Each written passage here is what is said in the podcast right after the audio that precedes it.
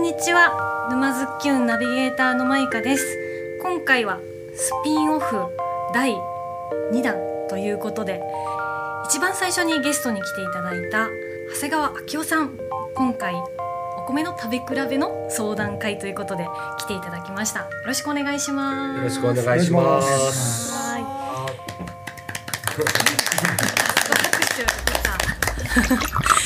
で今ちょうどあのお米の長谷川さんは新米シーズンということではい。たくさん取り揃えられてると。はい。お伺いしましたがはい。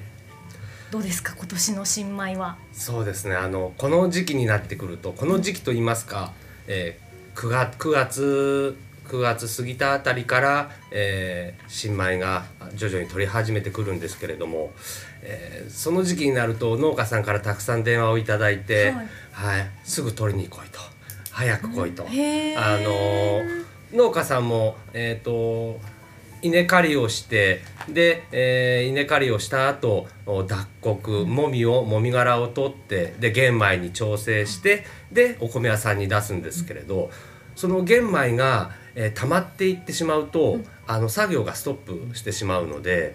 もう農家さんからひっきりなしに電話がああるような形でまあもうその時はまあ米屋も血が騒ぐと言いますか。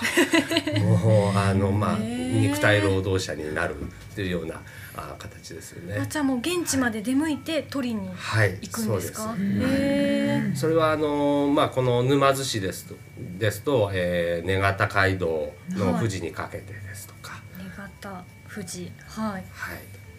まあ、あうちは、えー地元の農家さんは、えーそちらのお船津とかあちらの方からの、お出荷が多いですよね。はい。まあ基本的に主に、えーまあ飲食店さんですとか、まあ業務用おのお米にまあ流れていく形になるんですけれど、はい。ここに一番遠いところまで取りに行くっていうのはどのあたりまで？最大で、そうですね、えー今あのうちはあの一番遠いところでえーっと先週の日曜日行ってきたんですけれど、えー群馬県のみなかみ町、えー。はい、谷川岳のそばですね。関越トンネルをおくぐる前。で、えーまあ、あの月夜野っていうインターで降りてで、えーまあ、お米をお取りに行きます。このお米たちは長谷川さんの店頭でも販売されてるのも一部そうですね。基本的に沼津で採れたものは、えーとまあ、飲食店さん向けにうん。あの卸させていただいているんですけれど、まあえー全国いろいろ、おまあ、各産地から取り寄せた、まあ、あの各産地各地域に、あのなんて言いますか米の匠と言いますか稲作の名人ですとか、まあ、あのその地域の第一人者みたいな方がやっぱり各地区にいるんですよね。まあ、そういった方と連絡を取って、はい。まあ、送っていただくって。そういったお米を、まあ、あの店頭で販売している形になってます。はい、ですので今あの全国からまだまだあの全部出揃っていないんですけれどお今まだ2割3割ぐらいなんですけれど今13品種。すごい、はい。え13品種で2割3割なんですか？はい全部で何種類ぐらいもう何品種ぐらい長谷川米店では取りあ扱う4割に2割ぐらいか。全部でえー40種類。あらま大体通常40種類、でえーっとなくなるものもあるので、そんな中で、まあ、ずっと40種類をキープするので大体60から品種は集まりますね1年間で。すごいただ数。そうですね。美味しくなければ置けないので、はい、だものであのこの長谷川米店のこの商品棚の席を奪い合うといいますか、まあ、自分の中でそう思っているだけなんですけれど、そう席を獲得できたお米しか並ばないという、はい。まあ、自分の中でた楽しんでやってるんですけどね。五つ星お米マイスターのベロメーターにはい。ちゃんと引っかかったお米しか店頭に並ばないと、はい、ただ値段もあるんですけどね。ああのもうー本当にあの有名な方のお米はやはりあの米屋で取り扱いができないくらはい。い高値なものもありますので。で日本で一番高いお米がえー1キロでえー約1万4千円。え？世界最高基準米ってそれだ誰が買うんですか？誰が買うって言ったら失礼だまあなんと言います1キロ、かまあ、ネット販売。まあ贈答用ですね。あと海外のお富裕層の方が買われるって聞いてますよね、はい、ただやっぱりその時にあのそのお米も仕入れ価格が非常に高いので。はい、あの農家さんも選ばれた時はもう大変嬉しいんじゃないでしょうかね。この 60品種の中で長谷川米ここの辺りで長谷川米店だけで扱ってるのっていうのは何そのそのって分かるんですか？ほぼ他のうちだけじゃゃないですかね。他の米店には入ってなくてこの60品種は全まあ部他のお米では買えない買えないですね。うちでしか買えない。買えないただ J 御殿場のお米は、うん。はい、あの他の店舗でもあのお店でも。え駿河の極み？駿河の極みは JA 南寸さんから連絡ないんですよね。信頼取れたら連絡くれるって言ってたんですけど、そう多分まだあのブランド立ち上げて間もないので、そこまで米屋に販売する予定はまだ立ってないっていう話だったので、まだ手が回ってないんじじゃゃないでしょうかね。来年に期待っていう感じそうですですねねただ基本的にこうスーパーで置いて販売するんではなくて、せっかく沼津にもまだ数軒ですけれど何軒か米屋があるので、南寸さんもちょっと米屋を使って発信した方が、米屋は喋れますので販売する時。うん。にスーパーは喋れる商品棚しかないので。そうですね。そう。喋れる。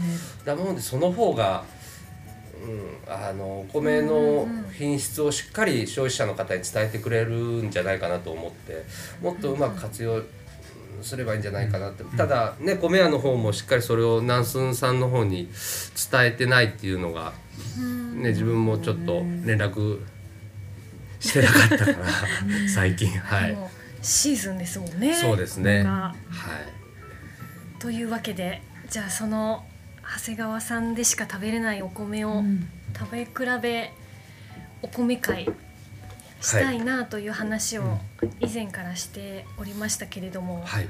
いよいよ具体的に考えていこうじゃないかということで皆さんの脳みそをフル回転して 今から相談会をそのままポッドキャストで配信しようという企画でございます。素晴らしい。はい。素晴らしいです。はい。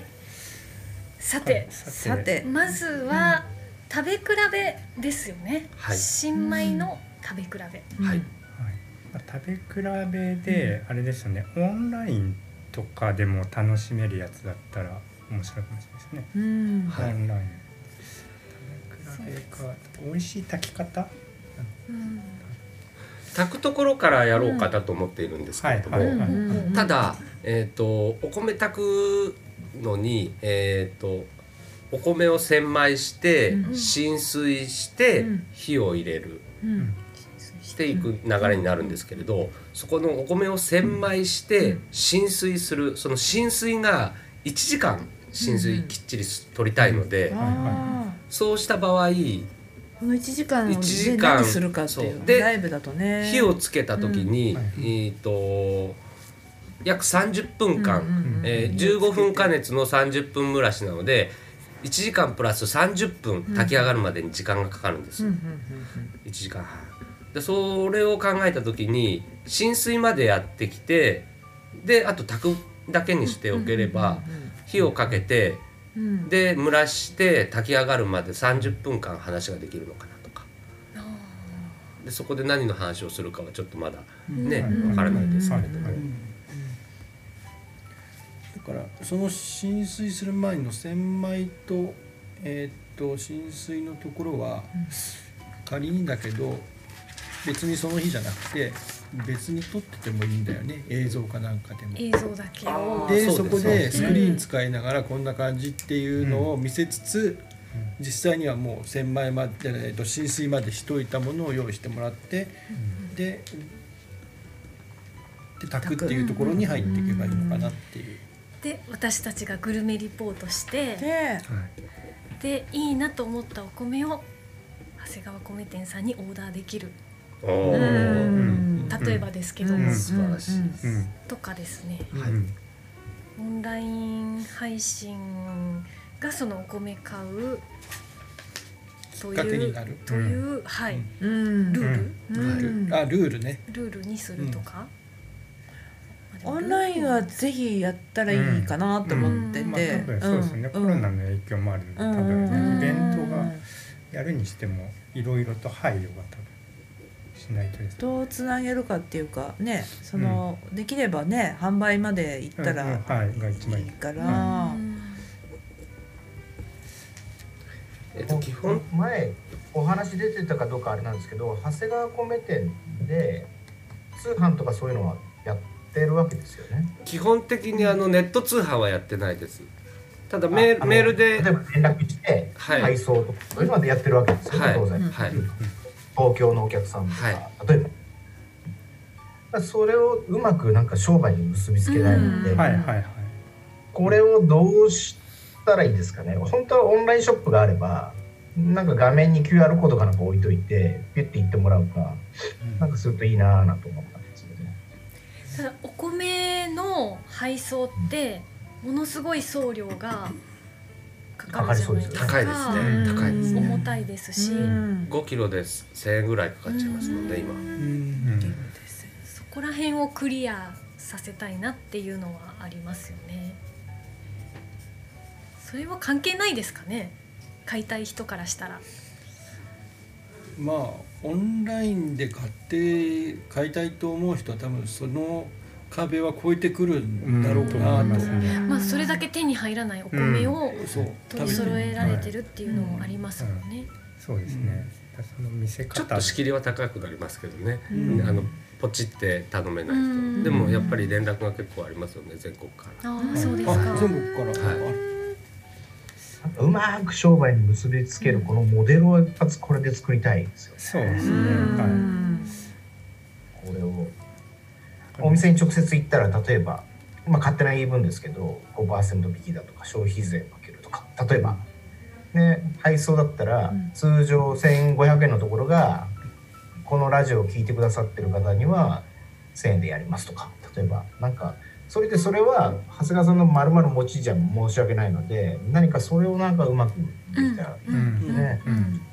このラジオのことですねそうですねなん。でやっぱなん。かこうと特権があるといいですよねね基本的にあの今考えてるのは、まあ、あのその値段を下げるサービスではなくて、はいはい。あのもう一つ、うん。少量でも他のお米を食べていただくっていううん。考え方でうんやってますよね。じゃあ例えばそのお米を頼んだら、ん。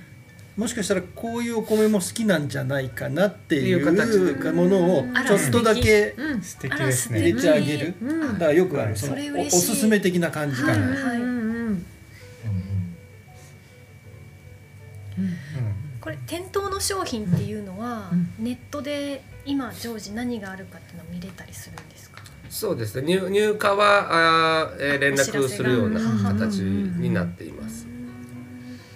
先着何名かはこの動画の撮影現場に来ていただいて、実際の長谷川さんが炊いてくれたお米を食べれるとか、うん。もうそれは十分価値があるかなりでうんはい。ね自宅でこの間のそううん話でうん。山仁園さんの時もそうだったと思うんだけど、はい。自分たちで炊くのとお米屋さんとかが炊くご飯とではやっぱ違うっていうのがあるっていうのは分かるじゃないですか。うん、家でも美味しくは炊けるんだけどやっぱりそれを熟知している人たちが、まあ、お茶だったらお茶を入れるとか、この間の山根さんもね。であのお米もちゃんとしたお米の炊き方があって、でこんなに美味しいんだっていうのはやっぱりそれを知ってもらった上での、じゃあご家庭でそれぞれ炊いてくださいっていうのはありうん。だとは思うんですけど、だからそもそもあれですよね。はい。まあオンラインじゃない方は普通にもう有料にしちゃってもいいですよね。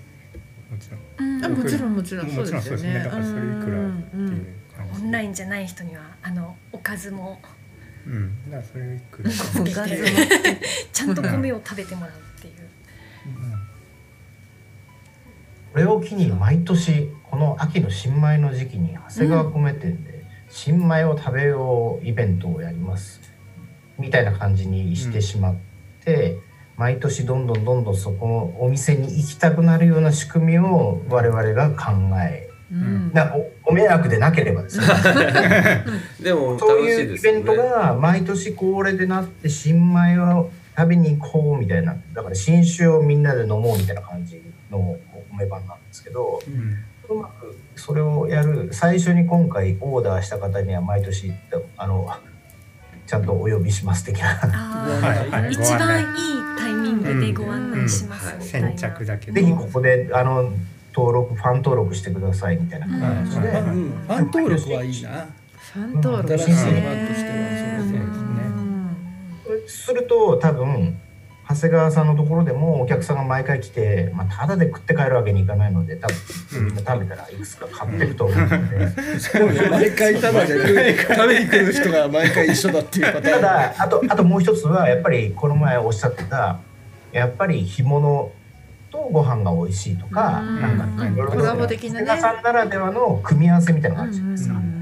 で沼津の干物のところとかお茶屋さんとかこうせっかくうまくつながったので、うんそこでそういった人たちも巻き込んで、うん。なんかちゃんとした本当のあの収穫祭じゃないですけど、うんうん。うん長谷川収穫祭みたいなそんなことを毎年できるようなのを、まあ、せっかく我々、まあ、一応ねものづくりの人間なのでそういうアイデア出し合って、うん。なんかそういう仕組み作れたらうん。あの長谷川さんにもちょっとは恩お返しできるのかな。ありがとうございます。ここはぜひお返し。うんなんかそんなのとかやれたらいいですよね。はい。うん。い一気に10種類ぐらいを炊きたてを食べてみて食い食べ比べできるなんてこんなイベントってそんなないと思うんですよ。ない。ですうん。これすごい強いかなっていう気はするんですようね。ん。うん。それ強みですよね。沼津唯一の5つねうん 週末の長谷川米店。毎週や週末の？毎週10種ずつやって。はい。1ヶ月。的な。え10種類を比べたらそれめちゃくちゃすごくないですか、うん。10種類。あのもしかしたら分かんなくなっちゃうかもしれないです。あーあーもっと厳選した方がいい。数少ない方がはい。初め食べたのもう分かんなくなっちゃいます。多分はははは順もあると、ただその中で、うん、そうですね。初めに食べた方が頭にインプットされちゃうんですよね。うん。なので、うん、なるべく絞った方がいいかもしれない。うんですよね、うん。5種類まで、はいはい。五種類。5種類。であとそれぞれ食べるご飯の量なんかもあるでしょ。多そう分ですね。テイスティングのテイスティング時は、はい。のなので、食べれる量は決まってますからね。うん。あーうん。だ例えば握り寿司の握ってるあのシャリぐらいの量を5つぐらいとかっていうぐらいだったら食べれる。食べれますね。こう5種類それからもし僕1種類とか例えばしてしまって、うん。すいません。あの横から申し訳ないんですけど、例えば今年一押しの長谷川さんの米みたいなものをうん。うん。出し例えば前の晩に炊いてもう塩むすびしときましたっていうものがあり、うんうん。うんそしてお客さん来た時に炊きたても食べさせて、それでほら冷めてもこんなに美味しいですよとか、うん。例えば今回の米は水分が少ないからどちらかといえば前の日のご飯じゃなくてなんかこういうのに合わせたらお茶漬けにした方が美味しいかもしれないとかわかんないですけど、うんうん。なんかそういう、まあ、お米マイスターがいろいろ提案するっていうところに多分お客さんのワクワク感があるはずなので、うん長谷川さんに提案していただくそのお米に一番合う食べ方を提案していただくってことです。っていうっていう日もあるみたいな。っていう時もあるみたいな感じ？時もあるんでうーん。やっぱプロがでもこれはうまいっていうのはやっぱ食べてみたいですね、食べてみたい。食べてみたいみんなね食べてみたいという好奇心はあると思うんで、どういった形でそれをた、うん。口に入れてもらえるか、そうですね。うん皆さんに食べてもらわないとうん。わからないですからね、そうしたらもう食べていただきたいお米があるんですよね。あのそれは それはもう何のお米でもできるんですけれど、あの粒を整えたお米があるんですよ。まあそれは普通じゃあそんなバカなことはしないんですけれど。一粒ずつってことです一か一粒ずつまで美味しんぼのあの一粒ずつ 完全にそれをイメージイメージのもと えっと粒を整えへてー。普通のお米より、えー、と普通のお米っていうのは、えー、と玄米の中に未熟なお米ですとか、小さいお米、で、えー、と普通の玄米は茶色い黄金色しているんですけれど、青い透明の玄米。いろいろお揃ってあの入っての玄米なんですよね、農家さんからいただいた玄米は。それをきっちり完全に実ったお米だけを抽出してでそれを精米して、えー、と粒の揃った精米は圧力のかかりが均一になるので、あの黒温って熱が上がらないで、あの旨味を落とさないで精米できるんです。でそのお精米をした白米になったお米を、えー圧力をかけるので当然お米って割れるんです。で割れたお米を全部落として仕上がったお米っていうのがあるんですよ。ただそれをそれは販売できないんですよ基本的に。もう値段がつかない。でそのお米をぜひ皆さんに食べてもらって。えー、そんなの食だべれるの？そのお米と何もしていない、その同じお米の食べ比べとあ。かその違いそれ面白いれそれはそれ食べれるのはうん。あの、はい。東京に一軒あのおこんって土鍋屋さんがあるんですね。代々木上原に、そこにはあの出しているんですけれど。そそこの土鍋で炊いたご飯は本当負けりもなくうまいですよねその粒を整ええー、ちょっとびっくりた米変態。すごいですね。もう 多分人はねどうやっても多分集まると思いますね。僕うん。長谷川さんのイベント。それをどうやって仕組みというかね、うまく。っていうかですね。今話してるのは明日やるやつじゃないですよね。はい。あのさ先先にのはい、前ずっと先のはいただニュアンス的には新米のシーズンとか、、はい。ろいろ考えると11月くらいなのかなみたいなはい。ところ、まあ、年内というかそうですね。くらいかな。年明けだとちょっと気持ちが抜けちゃうんですよね。うん。あのこの時期だからし新米新米ってみんなそうですね。騒いでるとそうわちゃわちゃね。してると思うんですうグは大事です。んじゃあまずまず第1回を一度うん。まず何らかの形でやってみるということまずちっちゃでいところで、うん。まず、じゃあ今日の話はある程度まとめた状態で私たちのノートにうん。アップするような形にしましょうか。うん。で、えー、とノートか何かでまた、えーポッドキャストか何かでイベントの告知はうん。改めてさせていただくということで、うん。はい。というわけで今日は長谷川さんスピンオフ、ここら辺でお開きとさせていただきます。じゃあ続きはノートで。ありがとうございました。ありがとうございました。あ